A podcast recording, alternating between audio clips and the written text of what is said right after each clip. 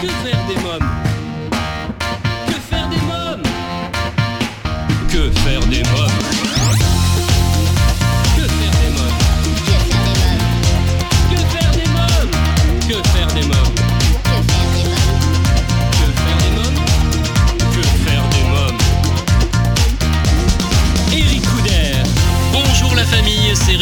Suis très heureux de vous retrouver pour un nouveau numéro de Que faire des mômes, l'émission pour toute la famille à partager sans modération.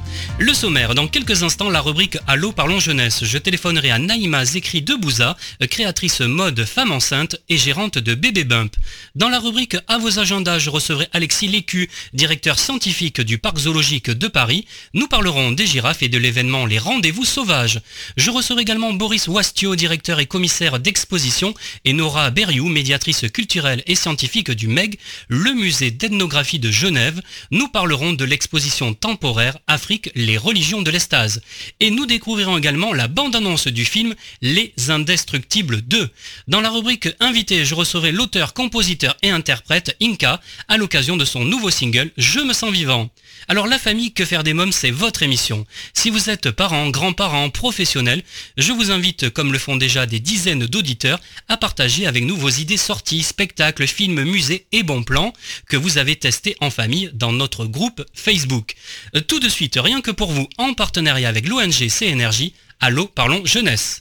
Que faire des mômes L'ONG CNRJ est l'organisation non gouvernementale des cercles nationaux de réflexion sur la jeunesse. L'ONG CNRJ possède un statut consultatif spécial auprès de l'ONU et est présente dans plus de 20 pays dans le monde. L'ONG CNRJ est construite par des citoyens sans argent des États, elle est donc indépendante. Elle travaille à permettre à la jeunesse de mieux prendre sa place dans le monde. N'hésitez pas à aider l'ONG CNRJ à aider la jeunesse sur www.cnrj.org. L'ONG CNRJ vous présente l'invité jeunesse. J'appelle sans plus attendre Naïma Zekri de Bouza. Oui, allô? Oui, allô, Naïma Zekri de Bouza? Oui. Oui, bonjour, c'est Ricouder de l'émission Que faire des mômes? Bonjour Eric. Euh, Vous êtes créatrice mode femme enceinte et gérante de Bébé Bump. Euh, Racontez-nous, qu'est-ce que c'est que Bébé Bump? Alors, Bébé Bum propose des vêtements pour femmes enceintes. Oui. Des vêtements chics, originaux et confortables. Ce sont des pièces uniques pour le moment, puisque ça vient tout juste de sortir. Euh, L'entreprise a moins d'un an. Euh, C'est de la fabrication française et euh, nous proposons de la création à des prix abordables. Alors c'est après deux grossesses que vous avez constaté que le marché euh, du vêtement pour femmes enceintes était cruellement dépourvu de choix et surtout de style.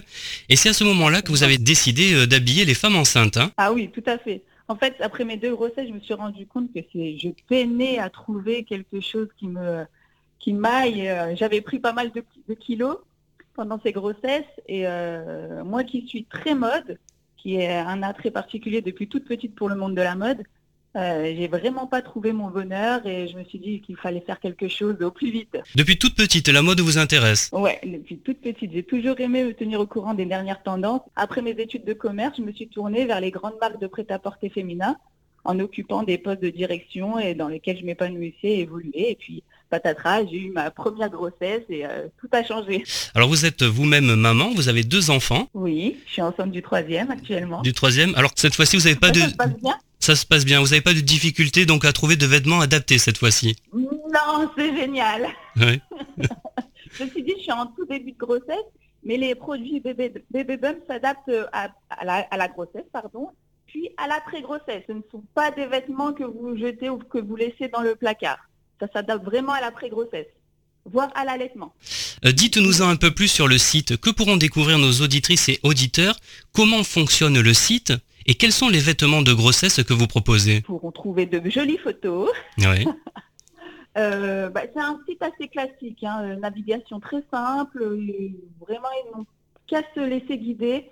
Euh, les photos, en fait c'est classé par, euh, comment vous dire, par modèle.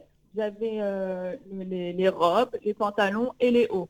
Ils Ouais. juste qu'à cliquer dessus, c'est assez simple. hein. Vraiment un site classique. Euh, quelques mots sur le kit de maternité. Alors, le kit de maternité propose les quatre pièces essentielles et incontournables à la grossesse. Vous avez une robe longue, une robe un peu plus courte, un débardeur et un legging. C'est vraiment les quatre pièces incontournables dont on a besoin durant la grossesse. Parlez-nous de la collection de cet été. Qu'est-ce qui est tendance? Alors cet été, c'est la robe euh, en dessous du genou qui est tendance. Oui. Et la couleur rouge, essentiellement. Il y a les, il y a les pois, il y a le rouge et euh, bon, il y a toujours, il y a le bleu marine aussi. Oui. Le bleu marine et le nouveau noir actuellement. Le nouveau noir, c'est- c'est-à-dire, c'est Oui. c'est quoi le nouveau noir? Bah, avant, c'était le noir qu'on portait euh, facilement. C'était vraiment, il fallait avoir la petite robe noire, euh, absolument. Maintenant, ça tend vers le bleu marine.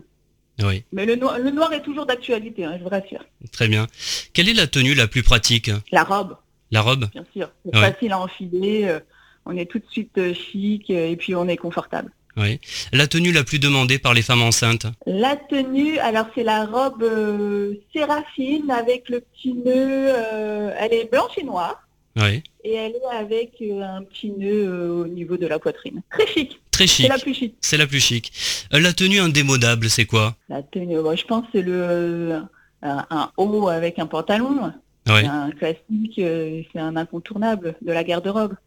Et quelles sont les tenues que vous conseillez aux futures mamans Pour les mamans qui nous écoutent et qui souhaiteraient euh, s'acheter une tenue, euh, pourquoi pas pour cet été? Il n'y a pas vraiment de règles. hein. Il faut qu'elles se sentent vraiment confortables. Il y en a qui préfèrent les robes. euh, certaines personnes préfèrent euh, être en pantalon ou en jogging. euh, Il n'y a pas vraiment de règles. Il faut vraiment qu'elles qu'elles se trouvent jolies et qu'elles soient vraiment dans le confort parce que c'est pas évident de, de, de, de vivre une grossesse. euh, on ne se sent pas vraiment... euh, bon, moi, je les trouve belles, mais parfois, on ne se sent pas très belle quand on est enceinte, même si c'est merveilleux une femme enceinte. Mais euh, il faut vraiment qu'elles se sentent à l'aise dans leurs vêtements. C'est le mot d'ordre. C'est le mot d'ordre, oui. Alors vos créations et fabrications est française, c'est un point important pour vous? Ah oui, complètement. C'est un gage de qualité. Oui. Euh, mon façonnier fabrique en France. nous avons acheté nos, nos, nos tissus en France. euh, vraiment, euh, c'est vraiment un gage de qualité et ça a été vraiment important. On est très chauvin. Vous êtes très chaud, oui. Do- Donc vous créez vous-même et vous fabriquez. Comment on imagine Comment on crée justement? De quelle façon? Bah, franchement, ça m'est venu euh, très naturellement en regardant la télévision, en disant tiens ça c'est sympa, je vais l'adapter. euh, je me suis mise à dessiner. Pourtant c'est pas du tout ma formation de base. Je sors d'une école de commerce. Euh, j'ai jamais dessiné. Je suis pas très douée en dessin. Et euh, ça m'est venu vraiment comme ça. Je me suis dit euh, petit à petit, je savais pas quoi faire. Euh, je me disais tiens ça c'est sympa. Genre, dès que je, je, voyais un joli vêtement dans la rue, je l'adaptais, je dessinais. Franchement, je sais même moi-même quand la société a été créée, j'ai été surprise. Ouais. ah oui, quand même, j'ai été au bout. Et aujourd'hui alors, euh, comment vous travaillez? C'est-à-dire, euh, vous êtes à l'affût euh, de la mode, vous regardez régulièrement, je sais pas, des émissions de mode. Qu'est-ce que vous pensez des émissions de mode actuelles? Elles sont- bah, c'est plus dans le coaching, j'ai l'impression. hein, les, les émissions de mode, c'est très porté sur le coaching. Euh, Il y en a beaucoup. Mais je, oui, c'est sympa. C'est sympa Moi, j'apprécie. Et oui, j'aime bien regarder ce genre de d'émissions télé. Oui. Et donc pour vous inspirer, vous faites quoi? Du shopping? Euh, Vous vous documentez? Comment ça se passe? C'est un peu de tout. C'est magazine, c'est télévision, c'est euh, dans la rue, dans les magasins. Euh, J'observe tout. Alors vous mettez un point d'orgue à respecter le bien-être de la future maman en choisissant des matières confortables, vous me le disiez tout à l'heure, qui sont à la fois Oui. modernes, douces et agréables. Dites-nous-en Oui. davantage, quelles sont ces matières que vous utilisez Bah, il y a- J'utilise un peu toutes les matières. Il y a du coton, il y a des euh, matières naturelles et synthétiques. Maintenant, même le, la, la matière synthétique, on met un point d'orgue à ce qu'elle soit douce au toucher. Pour pas que, bien sûr, si elle est allergique, ça va pas, ça va pas le faire, mais, euh, mais euh, même les matières synthétiques sont très douces et fluides. Vraiment, on, on- on est basé sur la qualité avant tout. Euh, Naïma Zekri de Bouza, avez-vous quelque chose à rajouter? Euh, non, je pense qu'on a fait le tour, mais vraiment j'insiste que euh, les vêtements bébé bump se portent pendant et après la grossesse et que euh, voilà, ce sont des matières de qualité et euh, que euh, les produits mettent en valeur à la femme enceinte pour sublimer sa silhouette et ses formes. Je vous remercie euh, Naïma Zekri de Bouza, merci beaucoup. Merci Eric Couder. Euh, bonne journée. Merci. Au revoir. Au revoir. Bébé Bump, si vous souhaitez des renseignements complémentaires, www.bb-bump.fr. Alors, chers parents, grands-parents, tantes et oncles, marraines et parrains, vous demandez souvent que faire des mômes le week-end, comment les occuper pendant les vacances scolaires, quelles activités leur faire faire après l'école? Eh bien, chaque semaine, je partage avec vous mon agenda de tonton hyperactif et super branché. Alors, en partenariat avec le jeu de plage Baba Playa, à vos agendas. Que faire des mômes? Découvrez Baba Playa, la nouvelle activité de plage qui va rendre vos enfants complètement gaga. Avec Baba Playa, pêchez et observez les poissons en toute simplicité. Baba Playa, c'est le tube de l'été. Information sur www.babaplaya.com. Cinéma à présent, Les Indestructibles 2, un film d'animation pour la famille, un film de Brad Bird avec les voix de Gérard Lanvin, Louane Emra et Amanda Lear entre autres. Notre famille de super-héros préférés est de retour. Cette fois, c'est Hélène qui se trouve sur le devant de la scène, laissant à Bob le soin de mener à bien les mille et une missions de la vie quotidienne et de s'occuper de Violette, Flèche et de bébé Jack Jack. C'est un changement de rythme difficile pour la famille, d'autant que personne ne mesure réellement l'étendue des incroyables pouvoirs du petit dernier. Lorsqu'un nouvel ennemi fait surface, la famille et Fronzone vont devoir s'allier comme jamais pour déjouer son plan machiavélique. Je vous propose de découvrir la bande-annonce. Tu t'es lavé les mains avec du savon. Tu les as bien séchés. Quoi? Il y a que des légumes là-dedans? Qui a commandé des légumes? C'est moi. Sinon, est-ce qu'il est prévu qu'on en parle un jour? De quoi? Du sujet tabou, évidemment. Quel sujet tabou? Le nouveau travail de maman. Il est temps, grand temps de réparer nos erreurs. Aidez-nous à faire sortir de l'ombre tous les super. Nous devons changer l'opinion des gens sur les super-héros. Et pour cela, Elastigirl est notre meilleur atout. Meilleur que... moi? J'adore le nouveau travail de maman Au revoir chérie. Je m'occupe des enfants, pas de problème. Qu'il faut faire, papa. Le prof dit qu'on doit utiliser cette méthode. Je connais pas cette méthode. Et pourquoi ils changent les maths? Les maths, c'est les maths Les maths, c'est les maths Allô? Coucou chérie. Comment vont les enfants? Très bien, super. C'est ça la crise d'adolescence? Et Jack Jack? Il est très en forme. C'est quoi ça Cookie, Jack C'est pas Jack, possible. Cookie Waouh D'accord. Ça, c'est flippant. C'est complètement fou, non Pour aider ma famille, je dois la quitter et pour faire régner la loi, je dois la transgresser. Fais-le pour nos enfants, pour qu'ils puissent avoir le choix. Merci, jeune homme.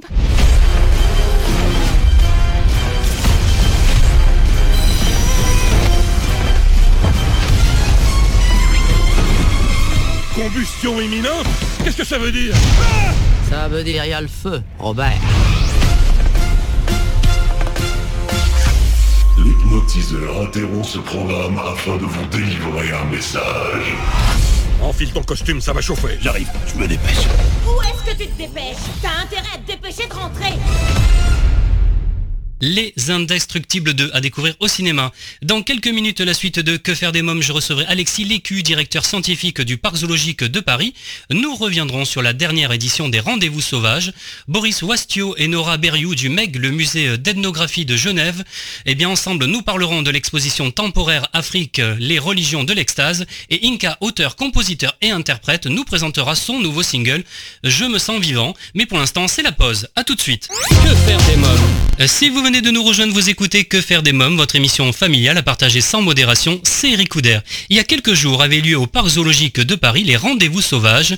L'espèce qui était mise à l'honneur est à la fois élégante, fascinante, la girafe. J'ai rencontré à cette occasion Alexis Lécu, directeur scientifique du Parc zoologique de Paris, pour lui poser quelques questions, euh, questions soufflées par ma petite nièce Erika concernant l'animal, mais aussi connaître le programme de l'été. Je vous propose d'écouter notre rencontre. Bonjour Alexis Lécu.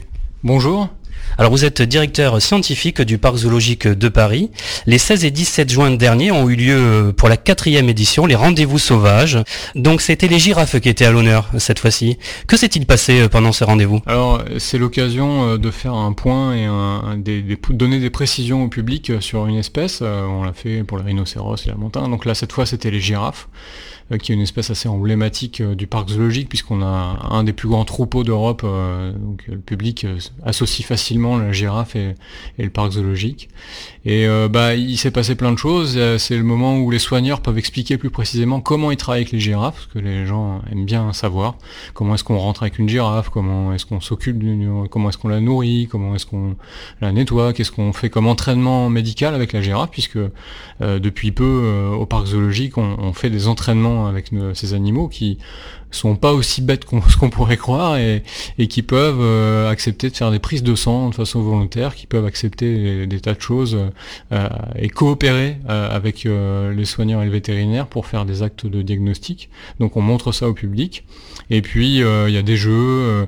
voilà, c'était un moment assez ludique avec une girafe gonflable pour les plus petits sur lequel ils peuvent sauter et puis des, des informations un peu plus sérieuses pour les plus grands. Quel est le but vraiment? Parce y a quand même derrière euh, un message. Hein.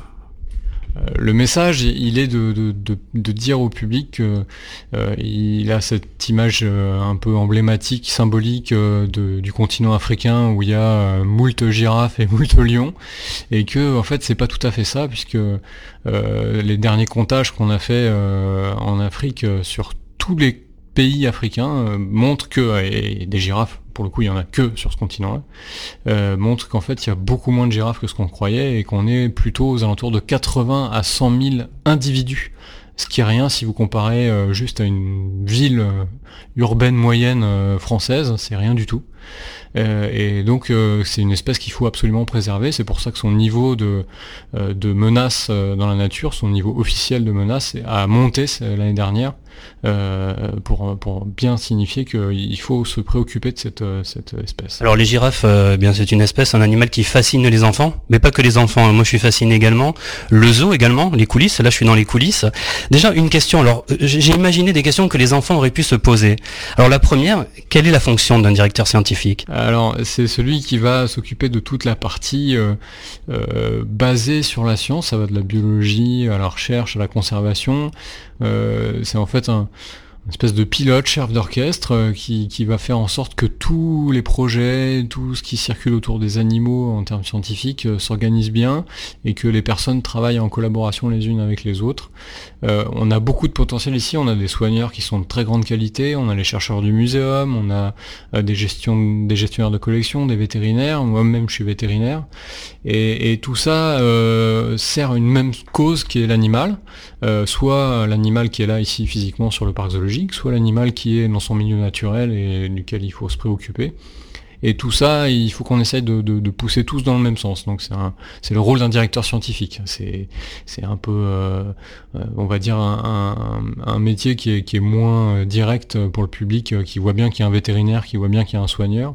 Voilà, c'est le tout, c'est derrière de piloter un peu, parfois dans l'ombre, c'est pour que tout fonctionne bien. Pour nos amis auditeurs qui souhaiteraient devenir soigneurs, ou également vétérinaire dans un parc zoologique. que faut-il faire? Alors qu'il est, il y a des écoles de soigneurs animaux il y en a, il y a longtemps eu 4, 3, 4, maintenant il y en a plus que ça, euh, qui proposent des formations bien souvent après le bac, formation pour adultes, et il y en a maintenant un peu euh, aux quatre coins de la France. Et euh, on va dire que c'est la formation la plus euh, facile, en tout cas la plus euh, générique maintenant pour accéder au, métier de soigneur animalier. Même si d'autres parcs zoologiques des fois peuvent choisir de prendre telle ou telle personne juste sur ses compétences. C'est pas, ça commence à devenir un diplôme reconnu d'État, donc ça c'est la filière soigneur animalier. Pour ce qui est des autres métiers comme vétérinaire, euh, il faut d'abord être vétérinaire tout court avant de se spécialiser. Euh, et maintenant, il y, a, une spécialisation européenne qui existe sur les animaux de, de parcs zoologiques, les animaux sauvages. Donc euh, c'est une filière différente, mais qui, existe aussi. Alors maintenant, on va revenir sur les girafes. C'est quelques questions que ma petite nièce m'a soufflé, en fait. Hein. Elle m'a dit pourquoi la girafe a un long cou? Est-ce qu'il y a une raison? Alors, on n'aime pas euh, justement, là c'est le directeur scientifique qui vous parle, on n'aime pas dire qu'il y a des raisons à tout, ou que les animaux euh, ont des particularités physiques ou anatomiques pour quelque chose, mais que ça les aide à faire quelque chose. Parce que le pour, ça s'appelle du finalisme, ça veut dire qu'il y a quelqu'un qui a décidé qu'on faisait comme ci ou comme ça. Euh, la girafe a un long cou, effectivement, ça lui permet d'accéder à des strates de végétaux différents, c'est-à-dire d'avoir accès à des feuillages qui sont en hauteur, qui n'ont pas les mêmes euh, propriétés euh, que le feuillage qui est en bas et qui va plus profiter à euh, des rhinocéros noirs, à des antilopes euh, variées qui sont plus dans la strate 0 mètre, 1 mètre, 2 mètres. La girafe, elle, elle va profiter de feuilles qui sont beaucoup plus exposées au soleil, qui n'ont pas du tout les mêmes contenus et, donc elle s'est spécialisée là-dessus. Donc son long cou lui permet d'avoir accès à ça et qui effectivement personne va lui piquer puisqu'il n'y a personne à cette hauteur-là. Et maintenant, ça l'expose aussi à d'autres problématiques. Euh, avoir ce long cou, euh, un, c'est pas facile à diriger. Et c'est pour ça que c'est un animal essentiellement très peureux, qu'on peut considérer très peureux, parce que quand vous avez une vision, et je vous rappelle que les yeux de la girafe, c'est pas comme vos yeux à vous, ils sont de chaque côté de la tête, vous avez une vision qui est un petit peu panoramique, mais vous voyez pas très bien ce qui se passe à vos pieds, et ce qui est à vos pieds, c'est 5 mètres plus bas, bah, vous faites attention, vous mettez les pattes et vous n'avez pas envie de courir euh, et vous prenez des précautions et, euh, donc ça, explique aussi le caractère un peu peureux de cet animal qui du coup quand il marche euh, voit moins bien là où il marche qu'un animal qui serait à un mètre de hauteur. Euh, et puis l'autre chose aussi, c'est que qu'elle expose à, des dangers euh, de la hauteur, c'est-à-dire un au rayonnement solaire, hein, parce qu'elle est plus proche du soleil. Donc on, dit aussi que la couleur de sa langue, qui est bleue, euh, en tout cas pigmentée, et lui favorise le fait qu'elle puisse sortir sa langue aussi souvent au soleil, dans les strates justement élevées, pour aller prendre des feuilles, et que comme ça, la, langue ne souffre pas des UV euh, solaires qui pourraient, qui pourraient l'affecter. Euh, est-ce que la girafe est un animal qu'on peut apprivoiser facilement? Euh, Pour faire simple, une girafe, c'est un peu une vache étirée. Donc si vous pensez qu'on peut apprivoiser une vache, oui, c'est un... le terme apprivoiser, il est très compliqué à définir.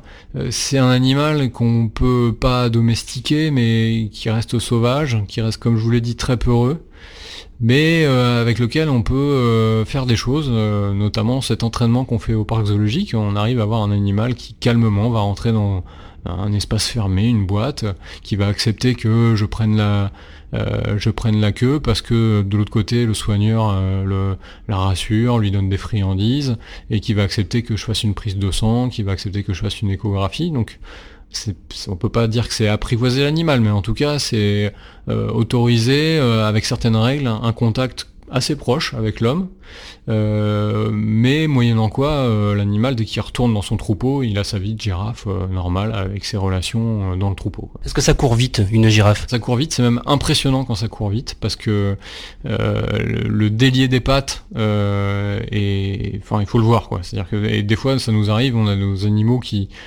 surtout le matin, quand c'est un peu à la fraîche, les, les, gens qui font le petit déjeuner girafe peuvent voir ça effectivement parfois sur la sortie des girafes le matin. Euh, elles peuvent prendre un petit coup de folie et courir pendant quelques minutes. Euh, vous sentez le, vent souffler autour, hein, parce que ça, peut aller vite, hein, ça peut aller euh, entre 30 et 40 km heure en vitesse de pointe, mais en tout cas, il faut se rendre compte que c'est des pattes qui font 2 mètres et qui font des allers-retours, donc c'est très impressionnant à voir et ça va très vite. Alors, j'ai lu que ça avait une espérance de vie de 25 ans. Alors, il y a, là, il y a une grosse différence entre la captivité et, et le milieu naturel. Dans le milieu naturel, entre 20 et 25 ans, en général, les girafes ont des problèmes soit infectieux, soit de prédation, soit de traumatisme. C'est-à-dire qu'elles vont se coincer la patte dans quelque chose, elles vont euh, buter contre quelque chose. Et je mets de côté tous les problèmes liés à l'homme, euh, que ce soit de la chasse ou même des fois des accidents euh, avec des véhicules. Tout ça, c'est très mesuré, voire ça n'existe pas en zoo. Donc du coup, nous, on a des animaux, on a une, des doyennes des girafes, c'est Agami ici, qui va largement arriver gentiment sur ses 33 ans si ça continue. Euh, voilà, donc on, dépasse largement euh, les 20-25 ans euh, du milieu naturel. Parce que les animaux sont nourris, ils ont, on en prend soin, et donc voilà. C'est pas le même, la même vie que, que sur le continent africain. Alors il y a une question qui est revenue euh, que les enfants posent beaucoup, j'ai vu. Euh, c'est euh, comment les girafes font pour se tenir droite alors qu'elles ont des jambes très frêles, hein, très fines? Alors ça c'est si les petits enfants se, se, posent cette question, il faudra qu'ils attendent d'aller à, une classe un tout petit peu supérieure pour apprendre ce que c'est que le centre de gravité tout repose là-dessus. On a tous un centre de gravité qui nous permet d'être assez équilibré. On peut le changer un peu euh, suivant comment on se comporte. Les girafes, non seulement elles ont les pattes très fines, mais euh, il y a un autre handicap, c'est qu'elles euh, reposent, chaque patte repose sur deux doigts. Donc c'est comme si vous étiez, vous, reposé sur deux doigts et, les deux dernières phalanges de vos deux doigts. Donc c'est encore plus en équilibre. Mais seulement les répartitions du poids des pattes, des masses musculaires fait que le centre de gravité il est très haut et ça lui permet d'être assez équilibré.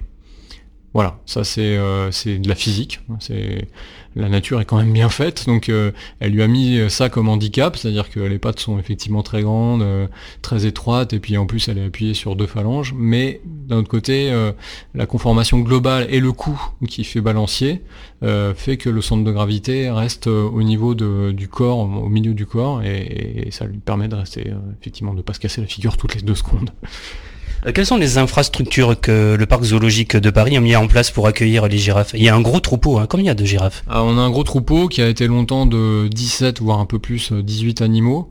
Euh, régulièrement on fait partir des animaux, ça nous est arrivé encore il y a même pas deux semaines, on a une femelle qui est partie dans un parc zoologique en Allemagne.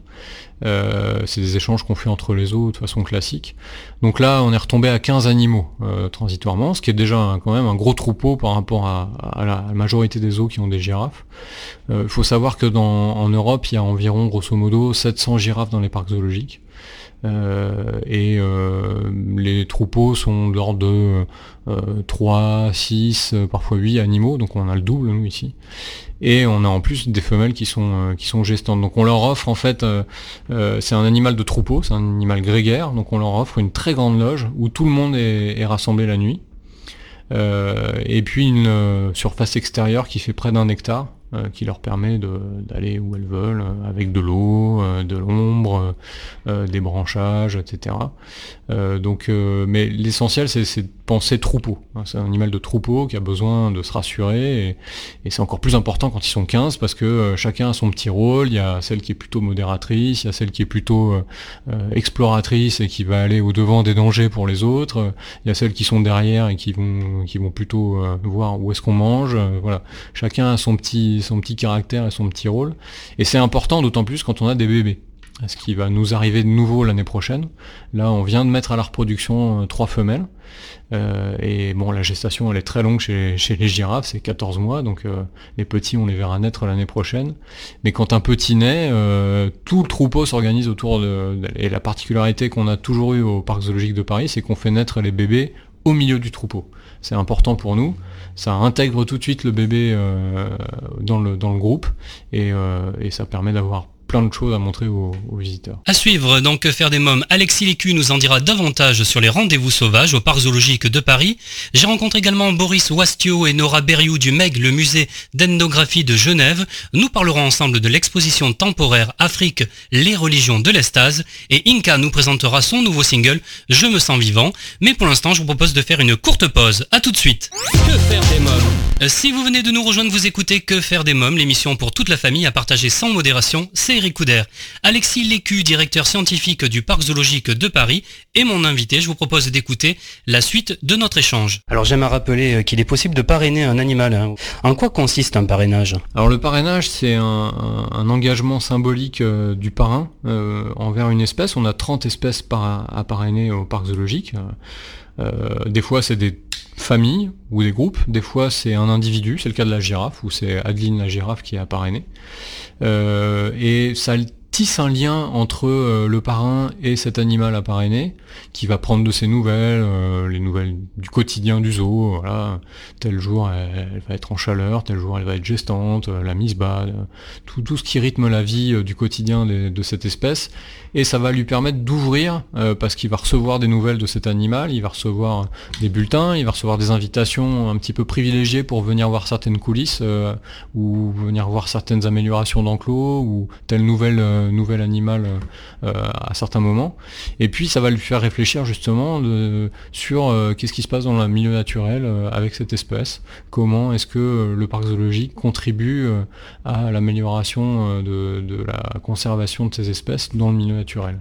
Donc c'est ça part sur un lien binaire, euh, vraiment euh, unilatéral entre le parrain et un individu du parc zoologique qui, peut, qui va pouvoir venir voir, euh, qui a bien identifié, dont il va avoir des nouvelles. Et puis ça s'ouvre un peu plus sur, sur d'autres choses, avec à chaque fois des petites attentions particulières pour, pour le parrain tout au long de l'année. Très bien. Alors des rendez-vous sauvages sont à venir. Euh, quel est le programme? Alors le programme euh, maintenant on va on profite en fait euh, des nocturnes qui vont avoir lieu les prochains jeudis du mois de juin et du mois de juillet et, de début août pour faire le rendez-vous sauvage des chauves-souris. C'est les prochains. sur lesquels en fait les gens vont pouvoir venir voir les chauves-souris qu'on a sur le parc euh, on a deux espèces qui sont dans la serre, dont une qui est en liberté, donc euh, elle vole, euh, elle se nourrit des fruits qui sont dans les arbres de la serre, donc c'est des animaux qui, sont, qui ont une vie complètement autonome ici, et qu'on voit voler plus particulièrement le soir au crépuscule, donc au moment des nocturnes. Et donc ça va nous permettre d'avoir un discours et de faire des visites guidées en parlant de ces chauves-souris et des chauves-souris aussi extérieures puisqu'on est en région parisienne, on est un site ouvert et on a des chauves-souris euh, autochtones d'Île-de-France qui viennent chasser euh, dans le, dans le zoo, euh, tout comme dans les alentours du bois, à la nuit tombée. Euh, donc ça va, ça va permettre aux gens de voir des chauves-souris exotiques euh, guyanaises et malgaches et des chauves-souris euh, de Paris. En tout cas, j'invite tous nos amis auditeurs à venir découvrir le zoo. Je vous remercie Alexis Lécu, merci beaucoup. Merci à vous. Les rendez-vous sauvages au parc zoologique de Paris, après les girafes et les chauves-souris, je vous informe que de nouveaux rendez-vous sauvages vous attendent. Les 18 et 19 août, les lémuriens seront à l'honneur. Ne manquez pas le 22 et 23 septembre le coup de projecteur sur les vautours un beau programme en perspective tout l'été. Exposition à présent, je me suis rendu en Suisse, à Genève plus exactement, euh, pour découvrir l'exposition temporaire qui se tient jusqu'au 6 janvier au MEG, musée d'ethnographie de Genève. J'ai pu rencontrer à cette occasion son directeur et commissaire d'exposition, monsieur Boris Wastio, et sa médiatrice culturelle et scientifique, Nora Berriou. Je vous propose d'écouter notre échange. Bonjour monsieur Boris Wastio. Bonjour. Alors vous êtes directeur du MEG et commissaire d'exposition de, l'exposition temporaire Afrique, les religions de l'extase. Quelques mots sur l'exposition et sur le musée également. Alors c'est une exposition dans laquelle on invite notre public à s'initier à la diversité religieuse en Afrique. Alors tout le monde connaît le, christianisme ou l'islam. Ils sont présents en Afrique depuis très longtemps, mais aussi bien d'autres religions, des religions qu'on appelle des cultes de possession, mais aussi des masques, des devins qui pratiquent la divination. Donc bien des choses en fait que notre public, s'il n'a pas eu la chance de, voyager en Afrique, ne connaît pas. Quelques mots sur le musée également. Alors le musée, si vous ne le connaissez pas, le musée Le MEG, le musée d'ethnographie de la ville de Genève, qui présente euh, en fait des expositions consacrées aux cultures du monde. On travaille sur les, cinq continents et sur des périodes historiques très très diverses. Alors on peut euh, une année vous parler du chamanisme amazonien, l'année d'après vous parler du bouddhisme, et cette année on vous parle des religions africaines ou des religions d'Afrique, en Afrique, mais aussi à Genève, aussi dans le reste du monde. Pour revenir à l'exposition, quel est le but de cette exposition? Le but c'est comme je disais, d'initier nos visiteurs à la diversité des, pratiques religieuses africaines, mais aussi de, faire comprendre que on les connaît très peu, peut-être parce qu'on a en, nous un certain nombre de préjugés, euh, dans notre regard, mais aussi parce qu'on est très peu équipé en termes de, vocabulaire, parce que nous sommes encore les héritiers d'une certaine opprobre coloniale. Euh, tout ce qui relevait des religions traditionnelles n'était pas appelé religion euh, autrefois par les missionnaires. C'était la religion, c'était le, christianisme, protestant ou catholique, mais, mais, pas les activités africaines, qui n'étaient pas vues comme des religions. Donc là, on va essayer d'un peu redresser ça et de faire comprendre qu'il y avait une grande diversité de religions en Afrique avant le christianisme. Est-ce que vous avez rencontré des difficultés à créer une telle exposition qui parle de religion Alors non, pas de difficulté particulière, si ce n'est pour moi d'essayer de trouver un, moyen d'organiser un tel foisonnement de, données euh, et de rassembler une très large équipe pour produire une exposition, parce qu'il faut vraiment beaucoup de monde, mais notamment dans, nos rapports, on est allé sur le terrain, les liens qu'on a eus avec les représentants de culte ont été euh, vraiment très cordiaux. Aussi à Genève, donc on a mandaté un photographe pour suivre le, les activités de trois communautés communautés religieuses, des Mourides du Sénégal, des Kimbanguistes du Congo et des orthodoxes érythréens. Et ce photographe était extrêmement bien accueilli euh, dans, tous les cas, à l'occasion de cultes, à l'occasion de funérailles, à l'occasion du Nouvel An orthodoxe. Donc ça s'est vraiment très bien passé. Euh, la scénographie de l'exposition est de Franck Undegla. Quelle scénographie a-t-il imaginé? Alors Franck Undegla est parmi les, candidatures qu'on avait invitées, a été d'emblée le plus motivé. Euh, Franck Undegla est d'origine béninoise. Alors il s'est tout de suite relevé comme un poisson dans l'eau et en fait ça a toujours été son rêve de, scénographier une telle exposition sur les, les religions africaines. Donc ce qu'il a voulu montrer, c'était, et là on, est, on avait vraiment euh, beaucoup de convergence entre nous, montrer l'aspect ouvert de la plupart des pratiques religieuses en Afrique. Euh, beaucoup se passe sur la place du village ou, dans l'église, mais qui est souvent ouverte. Donc on va, on vient, on rentre, on sort, et on peut très bien être dans un culte et puis euh, voir à travers les fenêtres une autre église. On peut très bien suivre un culte de possession et puis entendre un imam qui, qui est plus loin. Donc il y a cet aspect ouvert et la scénographie est un peu à cette, à cette image. Donc euh, où que l'on soit dans l'exposition, on a des perspectives d'une religion à l'autre. Parce que ceci est une des caractéristiques des, religions en Afrique, c'est qu'il y a beaucoup de syncrétisme, c'est-à-dire que les religions se rencontrent, s'entremêlent, font des, euh, des emprunts aux unes aux autres. Et c'est un peu ce que l'exposition, dans sa scénographie, euh, cherche à, cherche à montrer. pourquoi cette exposition peut intéresser les familles et les enfants? Et les enfants. Alors, euh, bon, tout le monde est bienvenu au MEG. On a vraiment à, cœur que les expositions soient accessibles à tout le monde. Maintenant, je dirais en particulier pour les familles et les enfants, je voudrais attirer l'attention sur l'existence d'un programme extrêmement étoffé euh, d'offres publiques, d'ateliers, de visites guidées. On a un, carnet découverte pour les enfants. On a des audioguides qui sont très utiles pour les familles. On a des visites spéciales pour les familles. On a vraiment beaucoup de choses qui permettent euh, aux familles, aux enfants d'aborder ces thématiques qui peuvent paraître assez, euh, assez difficiles euh, et peut-être pas très attrayantes pour les enfants. Mais on est vraiment bien équipé pour les recevoir en tout cas. Très bien, je vous remercie Monsieur Boris Wastio. Merci beaucoup. Merci à vous. Bonjour Nora Berriou. Bonjour, bienvenue au MEG. Merci. Alors vous êtes médiatrice culturelle et scientifique. Alors pouvez-vous me dire pourquoi cette exposition peut intéresser les familles et les enfants en général? Alors, euh, comme toujours, que ce soit dans l'exposition permanente du MEG ou ces différentes expositions temporaires, on a vraiment euh, dans nos activités de médiation et nos outils d'aide à la visite l'envie de créer un dialogue entre les, euh, entre les membres d'une famille, de leur, de à la fois les ouvrir au monde, mais aussi soulever des questions sur leur propre culture, leur propre croyances, leurs propres pratiques. Et dans ce, dans ce cadre, les l'exposition Afrique s'y inscrit pleinement. Qu'est-ce que les enfants et les parents pourront découvrir euh, tout au long de l'exposition? Alors, l'idée vraiment de cette exposition, c'était pas d'être dans, quelque chose d'exhaustif ou d'encyclopédique, mais de mettre le focus sur quelques aspects. Et il y a notamment un des aspects qui, touche particulièrement les, euh, les, enfants et les familles, ça va être tout cet aspect protecteur de la religion, avec euh, des très belles collections d'amulettes, de talismans de Madagascar, d'Égypte, euh, du Gabon notamment. Et, donc de découvrir ces objets protecteurs, c'est aussi l'occasion de réfléchir sur, soi et sur quels sont les objets qui nous protègent, quels sont donc tout l'univers des doudous, etc. pour, pour les enfants. Il y a des ateliers également. Alors tout à fait. Donc comme toujours, le secteur de la médiation du MEG euh, accompagne ses publics dans la découverte de, cette exposition, que ce soit par des activités de médiation. Donc on renouvelle nos formules d'ateliers famille qui ont lieu toute l'année et pendant la période sur l'exposition Afrique auront ce sujet justement euh, autour de l'exposition, avec notamment euh, l'atelier famille tunique magique où les familles sont invitées à, d'abord découvrir l'exposition, découvrir tous, les dont je vous parlais et à réaliser ensuite en atelier ensemble, toujours cette idée de la relation parent-enfant, euh, une, un t-shirt, une tunique protectrice qui vont customiser selon leurs propres symboles, propres propre représentation. Euh, on a aussi des activités sur, euh, qui mettent en lien tout le patrimoine immatériel pour faire résonner euh, les objets exposés, mais aussi toutes les pratiques culturelles qui les entourent, que ce soit les contes, toutes les, transmissions orales, mais aussi la musique. Et donc ça, c'est un projet qu'on développe avec la bibliothèque du musée qui, qui est généreusement fourni en littérature jeunesse autour des sujets de l'Afrique notamment, mais aussi sur l'ethnographie en général. Quelle est l'œuvre que les enfants aiment regarder, aiment s'attarder? Est-ce qu'il y en a une précise?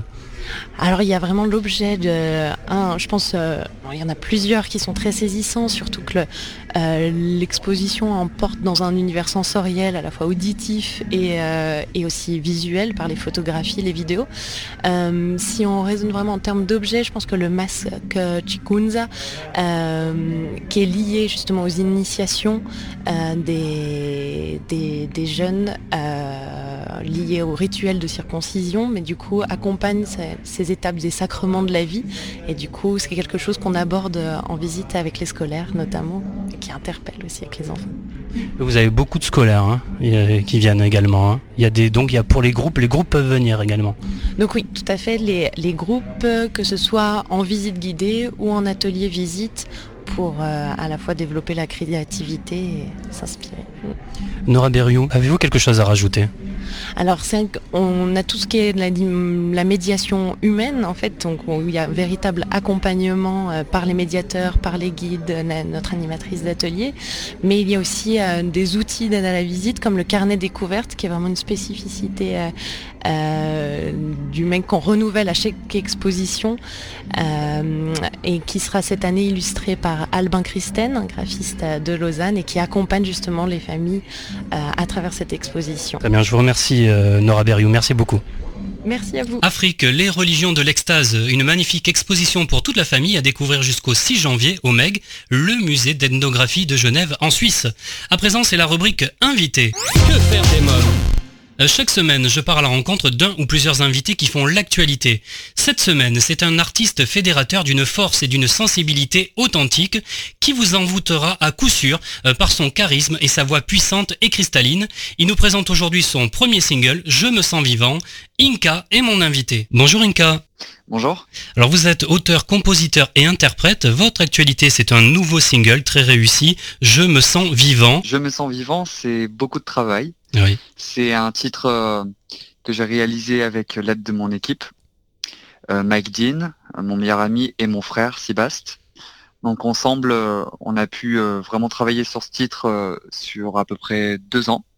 Je l'ai composé en Islande et je me sens vivant. C'est vraiment un appel à la vie. C'est c'est vraiment un message d'espoir, de se sentir toujours conscient au quotidien et de tendre toujours vers euh, le positif malgré euh, les épreuves de la vie, malgré euh, les souffrances. Voilà, donc je me sens vivant, c'est vraiment un appel à la vie. On se retrouve la famille pour Que faire des mômes dans quelques minutes, toujours en compagnie d'Inka, mais pour l'instant je vous propose de faire une courte pause. A tout de suite. Que faire des mômes de retour pour la suite de Que faire des mômes, votre émission familiale à partager sans modération. Inka est mon invité, nous présente son single Je me sens vivant. Écoutez la suite de l'interview. Vous dites, même si la peur nous enchaîne, nous condamne, une voix me rappelle qu'un espoir vit toujours en mon être.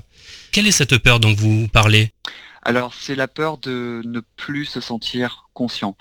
Je veux dire par là que je pense que la société et le monde d'aujourd'hui nous enferment un petit peu dans un conditionnement et soit justement on prend conscience de ça et on se sent toujours euh, soi-même, comme la première fois, comme euh, enfant, où justement on n'a pas tous ces parasites, euh, tous ces conditionnements que peut nous nous, infliger la société pour ceux qui voilà qui ne le verraient pas.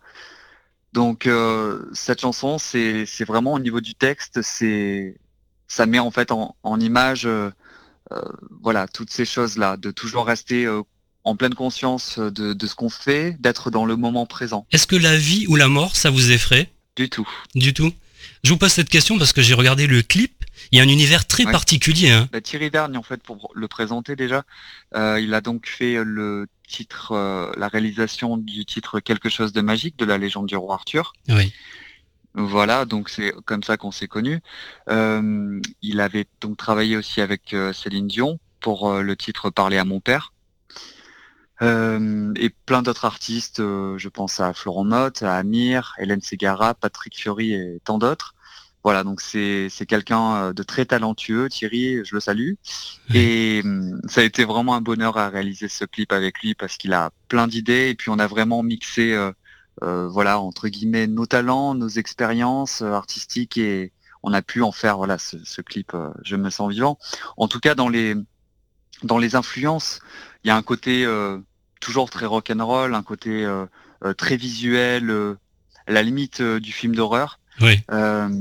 ouais, voilà, il y a, ce côté-là. En fait, c'est que je j'aime beaucoup Lady Gaga, j'aime beaucoup Madonna, j'aime beaucoup ces univers en fait très esthétiques, particuliers, originaux, qui ressemblent pas justement à, à tout le monde. ça fait partie de moi, c'est des facettes en fait que j'exprime. Et dans ce clip-là, le message vraiment premier qui est véhiculé, euh, euh, c'est un peu spécial, mais en même temps très simple. C'est euh, toutes ces créatures qu'on peut voir dans le clip représentent un peu justement le conditionnement de la société, de, de ne plus être lucide en fait, hein, de ne plus d'être un peu comme un zombie et de ne plus de ne plus capter le moment présent. Alors je me répète, mais c'est un petit peu toujours ce message-là en fait qui est véhiculé. Et les médecins qu'on peut voir euh, dans le clip représentent justement, euh, par exemple, les gouvernements, euh, les, les, grandes sociétés capitalistes qui peuvent, voilà, nous, nous, nous effondrer, nous, voilà, nous, nous paralyser. Et voilà, c'est un petit peu tout ça qui est véhiculé comme message de dire rester combatif et rester euh, rester rester vivant en fait. Voilà. Et tout ça sous fond de, de côté science-fiction, fantastique. Euh, j'aime beaucoup le cinéma, donc du coup, voilà, il a fallu forcément euh, qu'il y ait un petit peu ce, ce, petit film, comme si voilà, on avait l'impression de, de voir un film en fait, hein, en trois minutes. Vous me parliez de Madonna, de Lady Gaga. vous faites showman quand on vous voit même dans ce clip-là, hein, déjà. Vous aimez la scène justement alors oui, bien évidemment, je suis complètement euh, un showman. Je pense qu'on a pu le voir dans mon groupe à l'époque Gravity Off, mon oui. groupe rock'n'roll de l'époque, où j'ai vraiment en fait trouvé mon, mon identité euh, euh, scénique et artistique, parce que je me suis beaucoup influencé à l'époque de Jim Morrison, dont je suis totalement admirateur, Freddie Mercury, Céline Dion aussi. Donc on fait le grand écart entre ces artistes, mais ils ont tous en fait ce lien qui, les unit, c'est ce côté showman, c'est ce côté authentique sur scène. Et euh, je pense véritablement être comme ça, un artiste authentique qui a des messages à délivrer sur scène et qui euh, qui est dans cette énergie euh, de, showman, de prendre la scène et de diffuser en fait cette force sur scène. Voilà, c'est quelque chose qui me catégorise très bien effectivement. Inca, c'est également une voix, c'est une voix lyrique, hein, c'est ça que vous avez? Alors, euh, je dirais que ma formation technique euh, vocale et lyrique, effectivement, donc euh, on, retrouve des, des sonorités lyriques dans ma voix, mais pas que lyrique. Il y a aussi toute cette formation rock'n'roll avec cette voix un petit peu éraillée de temps en temps qui, qui revient. Dans l'émission Chanter la vie, présentée par Pascal Sevran sur France 2, vous avez été sélectionné parmi 5000 candidats et vous avez terminé deuxième finaliste. Et ce qui vous a permis de participer au casting français pour l'Eurovision également? Quel souvenir gardez-vous d'entrée d'artiste et du casting de l'Eurovision? Oui, effectivement, on a 20 ans. Euh, on est en plein dans, l'objectif de réaliser ses rêves. Et en même temps, on sait que la route est longue et que c'est pas facile. À cette époque, je me disais que passer à la télé, euh, ou voilà ou chanter euh, devant euh, des, milliers de personnes c'était quelque chose pour moi comme si je, je, pouvais éventuellement gagner au loto quoi. C'était quelque chose d'un petit peu impossible pour moi. Et puis finalement ça se réalise. Finalement ça se réalise et c'était bah, une expérience exceptionnelle vraiment. Euh, entrée d'artiste la rencontre de Pascal Sevran il m'a quand même donné ma chance faut bien le dire. Pendant trois mois j'ai chanté donc tous les week-ends à la télé donc quand on a 20 ans et qu'on se retrouve devant devant tout ça, devant un public, devant la télé, devant la caméra, c'est absolument fantastique. Donc là, j'ai commencé à réaliser mes rêves, je dirais. Et l'Eurovision alors? Eh bien, en fait, euh, j'ai failli donc représenter la France à l'Eurovision. Euh, j'avais terminé donc second. Il y avait un public qui est composé de un jury pardon composé de Charles Aznavour, Lara Fabian. Donc pareil, encore une fois, quand on a 20 ans et qu'on chante, euh, voilà, 5 mètres euh, de ces grands artistes-là, là tout de suite c'est absolument magique, incroyable. Il se passe quelque chose d'absolument absolument dingue. Euh, de nombreux auditeurs se souviennent sûrement de votre rôle de Mercutio hein, dans Roméo et Juliette, hein, comédie musicale de Gérard euh, Preskurvik. Hein. Euh, vous êtes également la doublure de Tibal. Vous aviez deux rôles, c'est ça? Oui, c'est ça. J'ai été donc alternant en fait sur Roméo et Juliette, la comédie musicale de Gérard Preskurvik. C'était juste après donc entrée d'artiste avec Pascal Sevran. C'était l'année 2006. Donc je suis passé alternant de Mercutio et Tibalt. Donc c'était euh, un job euh, très ingrat, ah très difficile. Oui. très difficile parce que voilà, on n'est pas euh, la vedette du spectacle. bien au contraire, on est tout le temps dans les coulisses. On doit apprendre de l'artiste principal et c'est très très difficile. Mais en même temps, je dirais que c'est très formateur. Et on gagne aussi en humilité par rapport à tout ça parce que c'est à ce moment-là qu'on se rend compte que, que rien n'est facile, rien n'est évident, et que encore une fois la route est longue, et qu'il va falloir s'armer de patience et toujours donner le meilleur. Oui. En 2013, vous présentez à The Voice. Euh, que pensez-vous euh, sur ces télécrochets Alors, c'est un moyen médiatique de pouvoir euh, se mettre en image. c'est comme une vitrine en fait qui présente des artistes. Donc ça, c'est très important parce que c'est ce qui nous permet de nous faire connaître euh, c'est très difficile euh, de se faire connaître aujourd'hui. C'est plus comme avant où on pouvait euh, se faire remarquer par un producteur dans un restaurant, dans un bar, n'importe où. Maintenant, voilà, ça devient de plus en plus difficile. Donc, il est vrai que ces émissions ont permis, en tout cas, m'ont permis de pouvoir me faire remarquer. Par le public et puis aussi on va en parler après par, les Insta hein, c'est ça également oui c'est bien ça et bien effectivement j'ai fait donc Raising Star, deux prestations euh, sur, euh, sur cette émission. Mhm. J'ai chanté Prendre Racine de Calogero. À ma sauce, à ma façon. Je m'en souviens. Et... voilà. Et SOS d'intérieur en détresse de Balavoine, qui est une chanson que j'aime absolument, comme je pense beaucoup de monde. Et, donc Dovatia était derrière son écran à ce moment-là. Il a eu de coups de cœur sur, euh, sur mon profil, sur ma personne. Et il m'a contacté le lendemain ou quelques jours après, je ne sais plus. Et on s'est rencontrés et il m'a offert donc le rôle de, de Méléagant dans la légende du roi Arthur, qui était un rôle euh, de méchant. Hein euh, oui, le rôle du méchant est, absolument euh, au départ, comment dire, je m'attendais pas en fait qu'on puisse me proposer un rôle comme ça. Puisque c'est vrai que je suis plutôt cool, euh, euh, plutôt gentil pour ceux qui me connaissent. Euh, enfin voilà, je suis, je suis quelqu'un, quelqu'un de simple. Et c'est vrai que ce rôle justement qui demandait tant de, de charisme, tant de, de profondeur de jeu d'acteur, etc. Je me suis dit mais est-ce que je vais être capable de pouvoir incarner ce rôle? Et puis, et puis en fait avec les ateliers théâtre, tout ce qu'on a fait pour nous former euh, au spectacle, je me suis aperçu que je n'étais pas que chanteur, mais aussi acteur. Euh, je me sens vivant, c'est votre actualité. Inca, aujourd'hui, qu'est-ce qui vous rend vivant? Ce qui me rend vivant, c'est, je dirais tout simplement le, moment présent, d'accueillir en fait chaque, euh, chaque moment, les plus insignifiants soient-ils, mais d'en faire toujours des, des, moments importants. Me balader dans la forêt, regarder le ciel, voir les, le regard des personnes que j'aime, ma famille, mes amis, mes fans, le public. tout ça c'est très très important et c'est dans ces moments-là en fait que je, que je me sens vraiment vivant. Je vous remercie Inka, merci beaucoup. Merci beaucoup.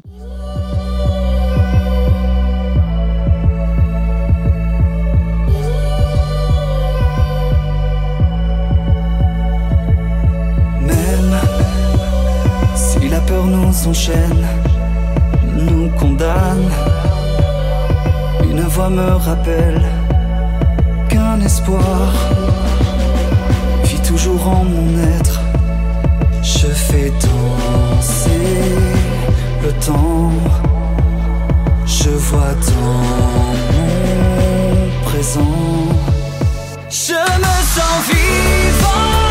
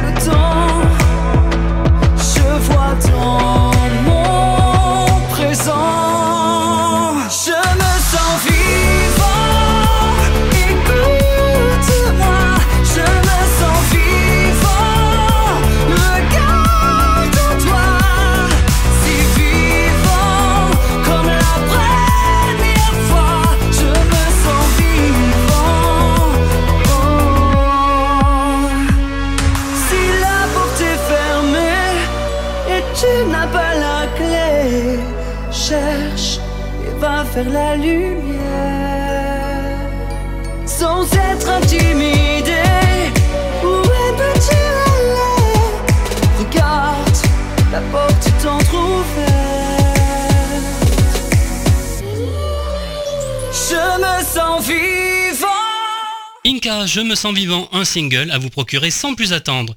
Et eh bien voilà, nous sommes au terme de l'émission. Merci d'avoir été à l'écoute de ce nouveau numéro de Que faire des mômes. Un grand merci à mes invités, Naïma Zekri Debouza de Bébé Bump, Nora Beriou et Boris Wastio du MEG. Allez découvrir cette magnifique exposition Afrique, les religions de l'extase.